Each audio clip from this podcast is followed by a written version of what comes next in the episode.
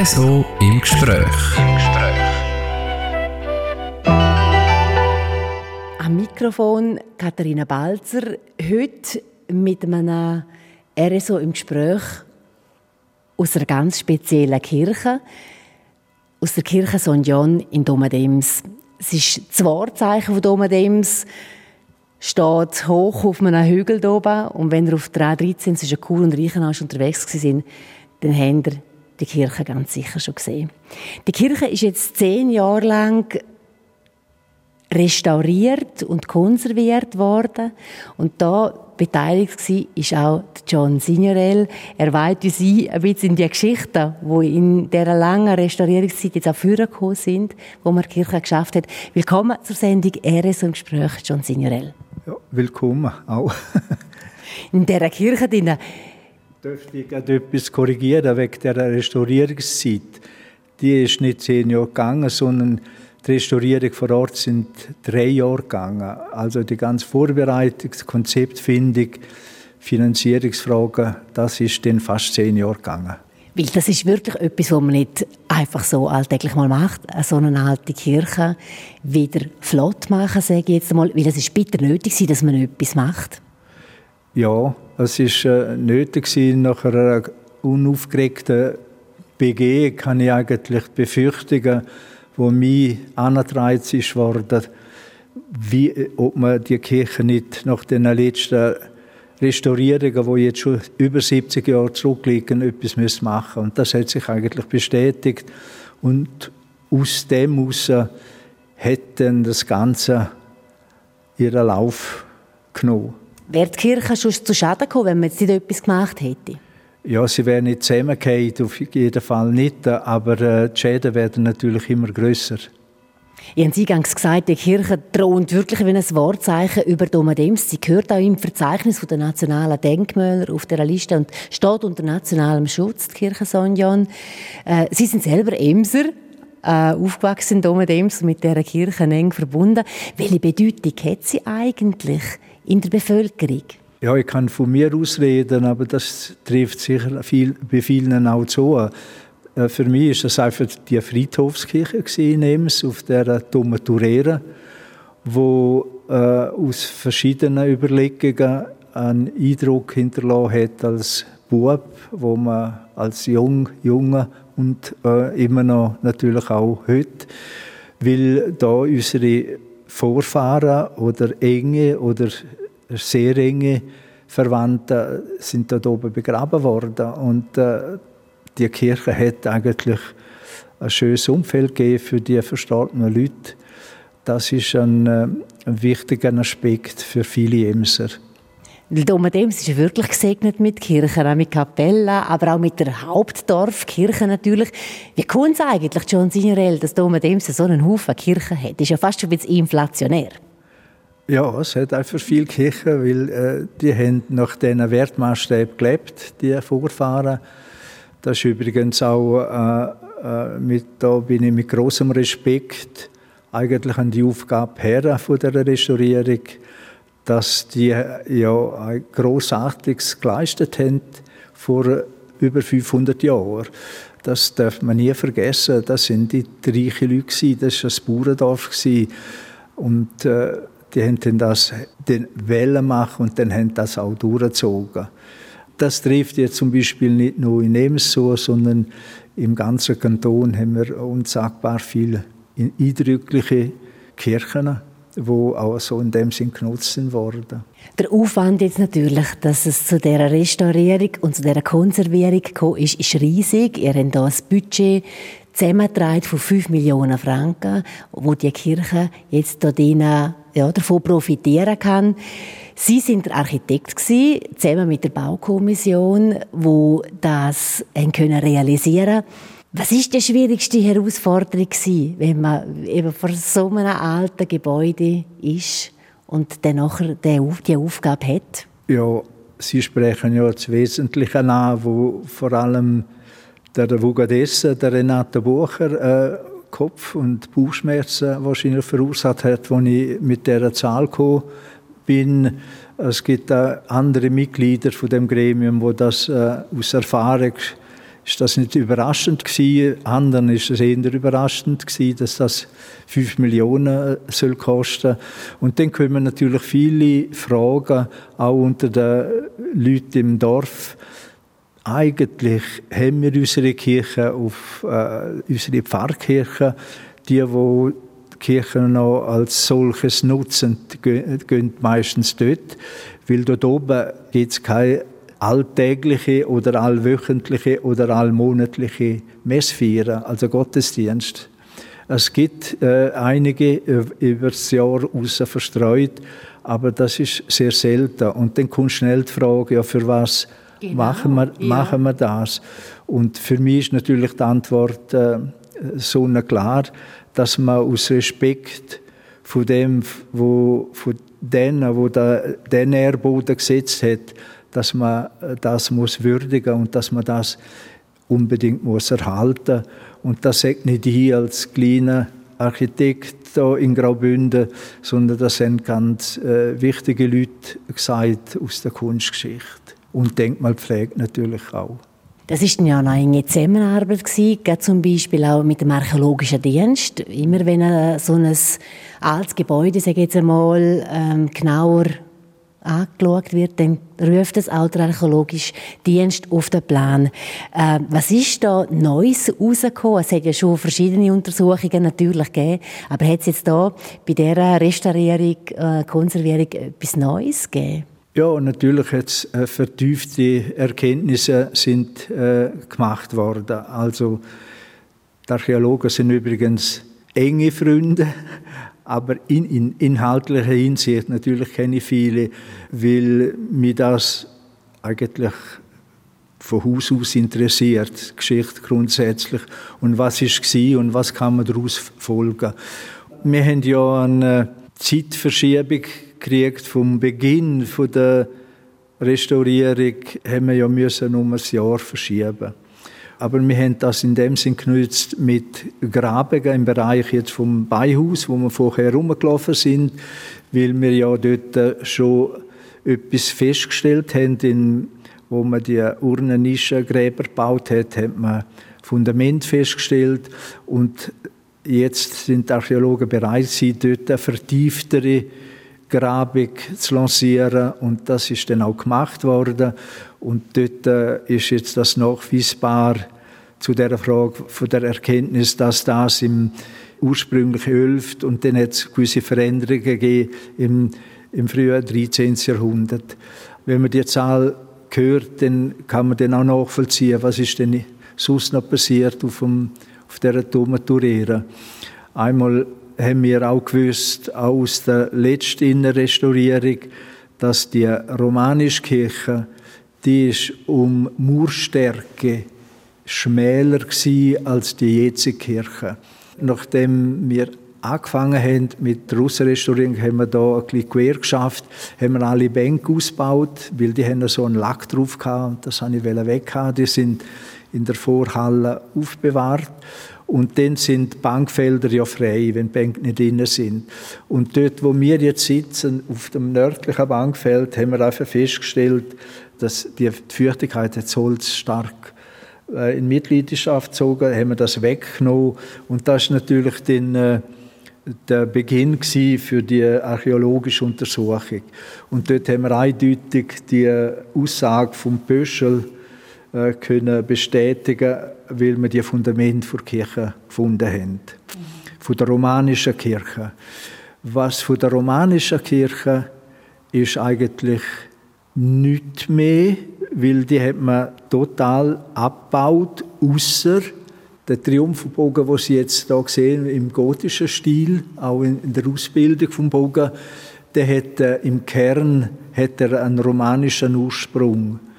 Und das lässt sich bestätigen durch Skizzen, wo der Walter Sulzer, der Architekt der letzten Restaurierung, hat aufgenommen und ich auch noch mit Fotos, wo man die Blenderkarte vom Triumphbogen von der Romanik auf östlicher Seite ganz klar können nachweisen.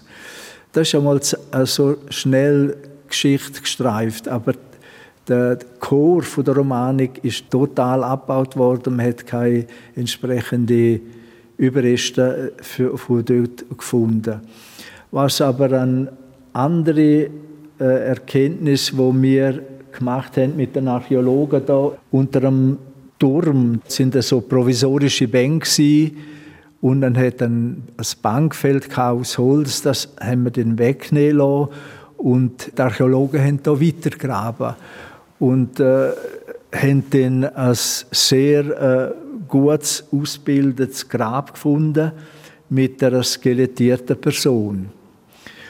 Und jetzt kommt eigentlich das Interessante von dem Fund.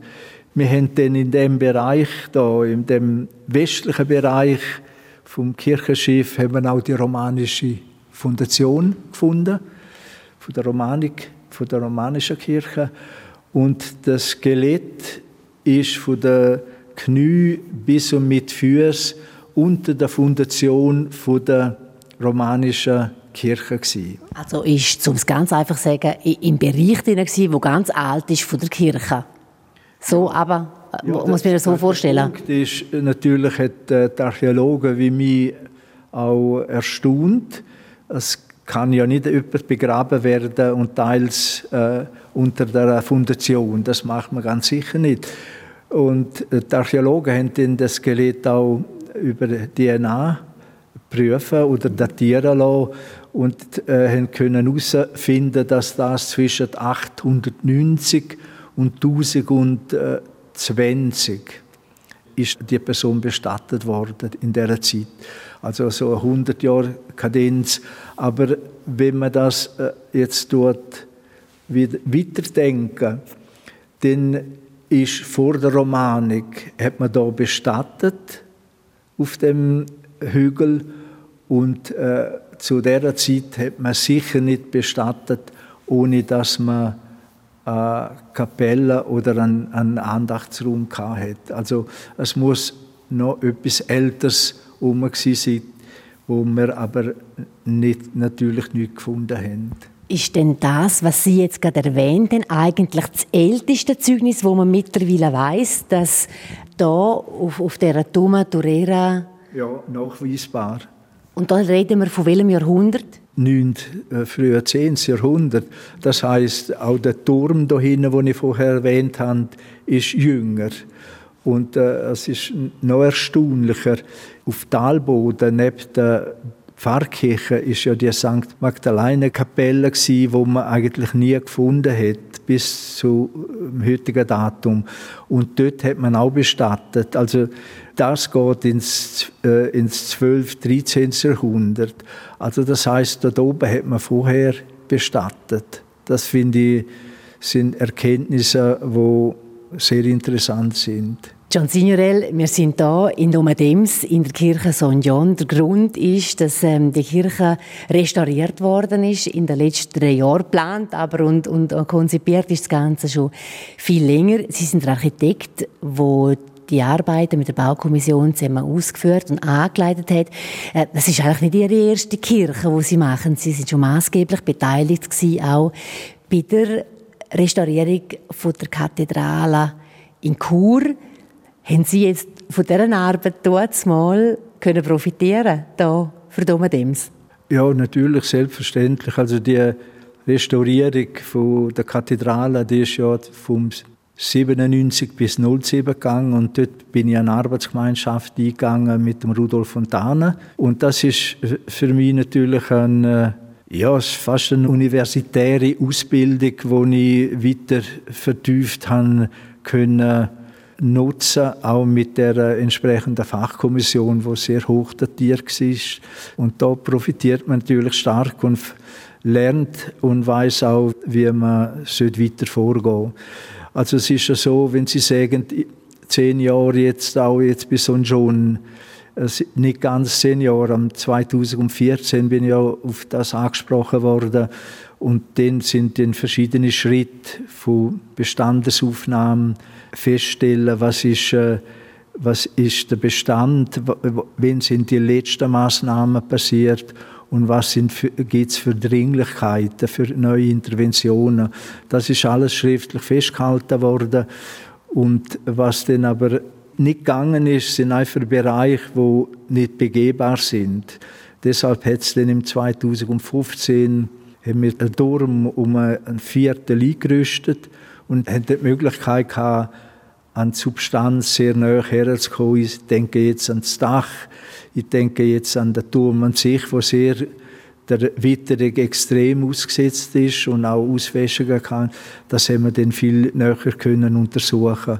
Und da ich natürlich auch Unterstützung von den Restauratoren und hiesigen Handwerker, die denn das ja ermöglicht hat, dass sie das überhaupt machen können.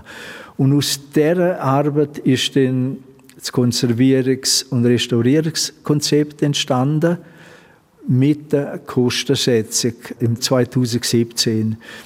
Das sind so die Geschichten. Und dann vor allem 2018 ist äh, im Gremium, wo sich ja äh, erweitert hat als, als beschlussfähiges Gremium mit Fachleuten aus der Finanzwelt, Max Löscher zum Beispiel, hat man den vor allem an die äh, Finanzierung geschafft. Und für mich ist dann äh, äh, der Zeitpunkt gekommen, wo ich der Baukommission den Vorschlag gemacht habe, dass ich für die Ausführung von der Restaurierung eine Arbeitsgemeinschaft will eingehen mit dem Marcel Liesch. Dort ist vor allem der Marcel Niedermann ein bauleitender Architekt, der in Nebensau aufgewachsen ist, die hiesigen Verhältnisse kennt, der hat denn das mit mir betreut. Also es ist, ich bin dann da auch nicht ganz allein von dem Zeitpunkt weg. Ein ganzes Team, das also jetzt geschaut hat, dass die Kirche wieder in neuem Glanz erstrahlt. John Signorel hat aber die ganze Arbeit Ihnen schon über die schlaflose Nacht gemacht. Eben, Sie haben auch schon gesagt, äh, äh ein gebürtiger Nimser, oder da wird man schon angesprochen. Die Kirche gehört ja nach auch allen. Ja, natürlich äh, gibt es äh, schwierige Momente.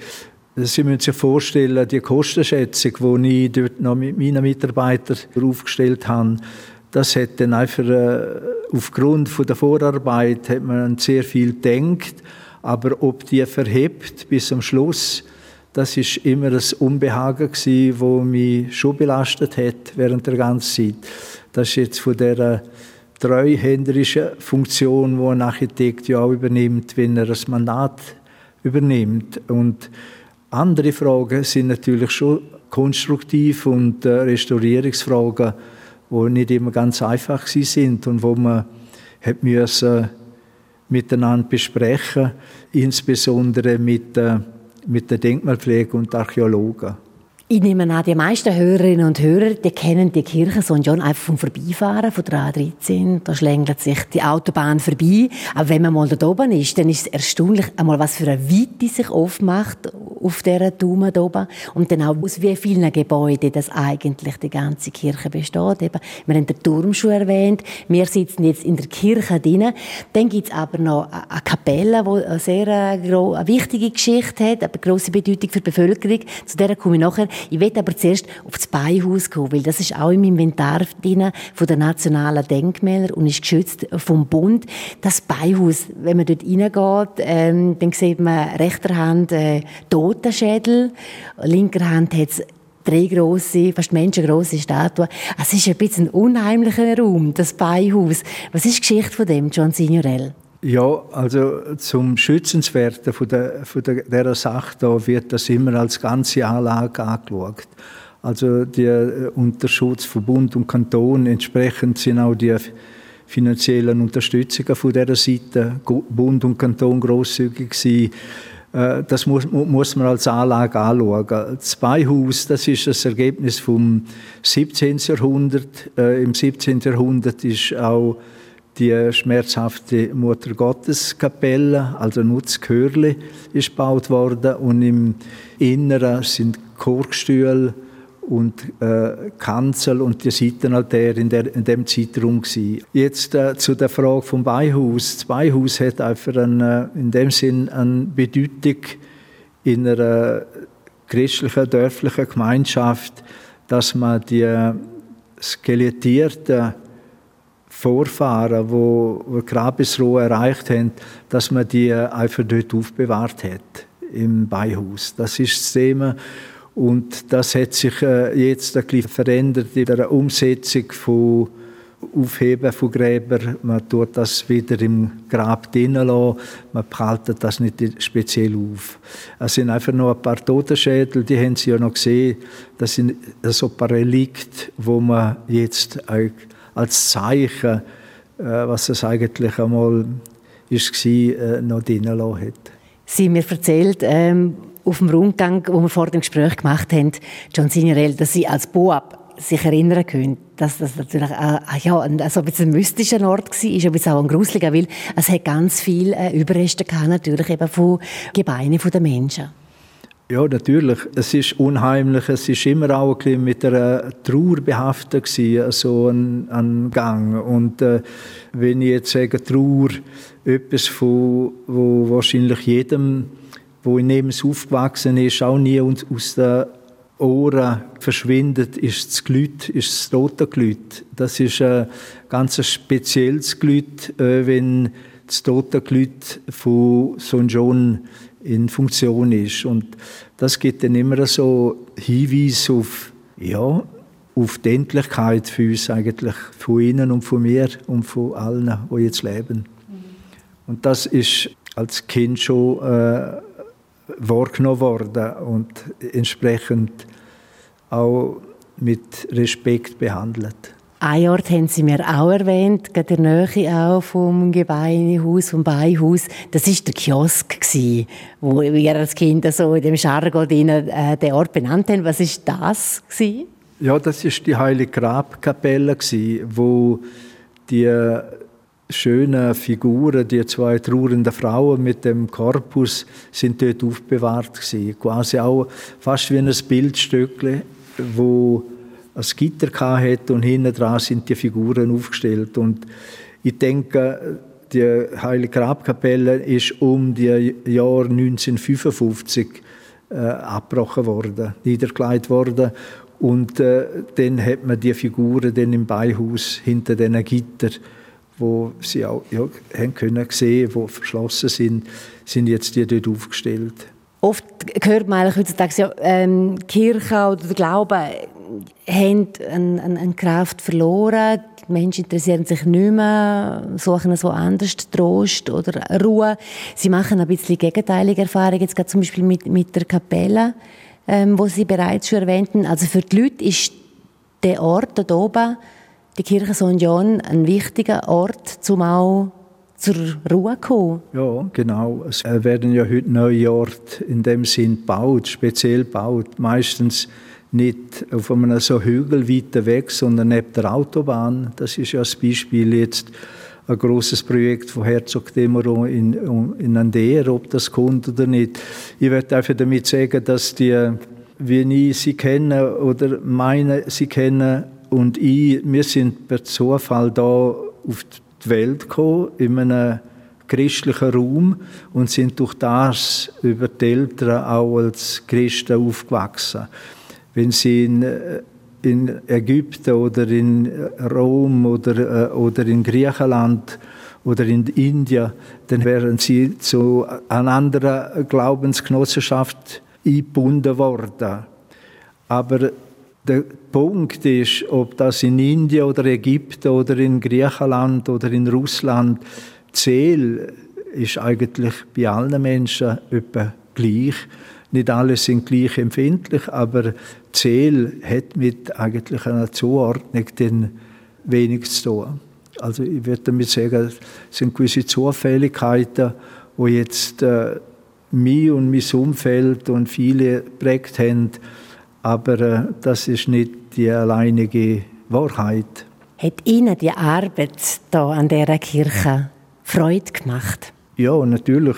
Die grosse Freude ist, dass es gelungen ist über das Ganze und dass man so ein gutes Gefühl kriegt, dass man etwas hinterlässt. Also in meinem Alter kommt das halt schon viel mehr als bei dass man etwas hinterlässt für die nächste Generation.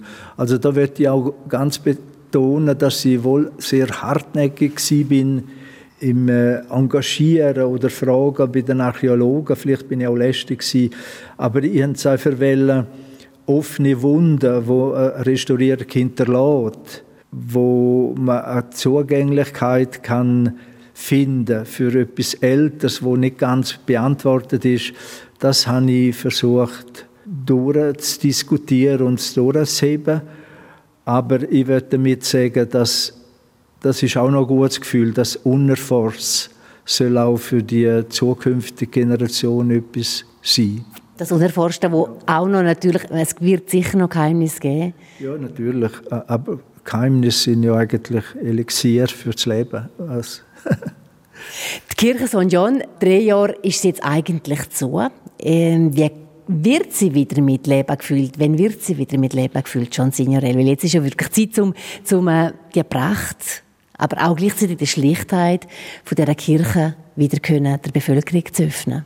Ja, also ich gehe davon aus, dass es nicht einfach einen Rennen gibt, wo, wo die Kirche äh, überspült wird von Interessierten.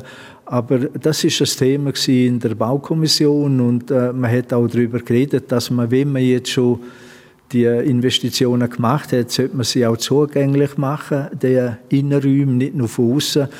Und äh, die Verantwortlichen von der Kommission müssen jetzt das äh, irgendwie handeln ich denke auch mit der Kirchgemeinde, dass man einfach ein Zeitfenster festlegen wo die Kirche offen ist. Das ist aber alles noch offen. Aber die Bestrebungen sind da, dass man die Kirche zugänglich machen soll. Haben Sie sich innerlich auch schon ein bisschen wieder von der Kirche verabschiedet? Sie sind jetzt ganz nach, Sie nehmen Sie sind praktisch jeden Tag einmal da oben gewesen, oder sicher wöchentlich? Ja, sehr viel bin ich da in dieser Zeit. Ja, es sind jetzt einfach andere Aufgaben, die mich belasten oder beschäftigen. Aber äh, jetzt ist der Abschluss natürlich, auch das kann erfreulich sein, dass äh, etwas ein bisschen weg ist.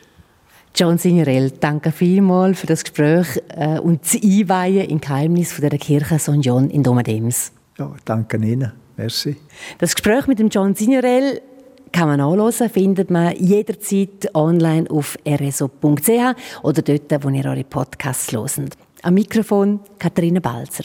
RSO im Gespräch. Im Gespräch.